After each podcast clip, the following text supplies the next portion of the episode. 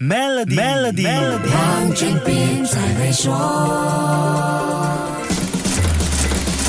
你好，我是黄俊斌。很多人可能不知道，全球有好几个奢侈品牌都跟卡塔尔皇室有关。莫扎太后在二零一二年全面收购了意大利的 Valentino，二零一六年又以四点八五亿欧元收购法国奢侈品牌 Balma。不止这些，卡塔尔皇室还持有 LVMH 集团百分之一点零三的股权，也曾经是 Tiffany n Co 的最大股东。卡塔尔还是欧洲多家奢侈酒店的老板。这些收购项目都少不了莫扎皇后的运筹帷幄，也促成。成了卡塔尔闻名世界的奢侈经济。卡塔尔跟很多长期依赖石油和天然气收入的国家一样，都想把经济多元化，在全球范围大手笔投资收购，建立奢侈经济是它的其中一个策略。还有包括足球在内的高收益体育经济。这一切有一个重要的铺垫，就是莫扎太后的教育兴邦理念，推动教育发展，特别是大学教育，才能让卡塔尔拥有现代化和知识经济。它的目的是为研发建立一个强大和稳固的基。基础设施，所以卡塔尔需要更加稳固的教育系统，这催生了卡塔尔教育城。莫扎太后排除万难，让多家西方大学在这里开设分校。教育城球场也是卡塔尔世界杯的主要赛场，韩国就是在这里打败葡萄牙的。莫扎太后也成立了 Education Above All 教育项目，帮助全世界一千零七十万名孩子重新回到学校。他曾经说过：“我们需要让政治人物明白教育对他们的国家和经济的力量。教育不是奢侈品，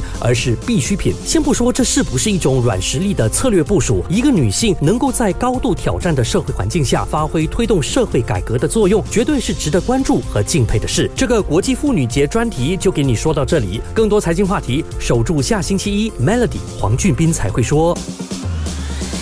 黄俊斌才会说。通过 Maybank Premier 的理财方案，为你建立财富的同时，还有机会赢取一辆 Mercedes-Benz 电动车。详情浏览 Maybank Premier Wealth.com/slash rewards，需符合条规。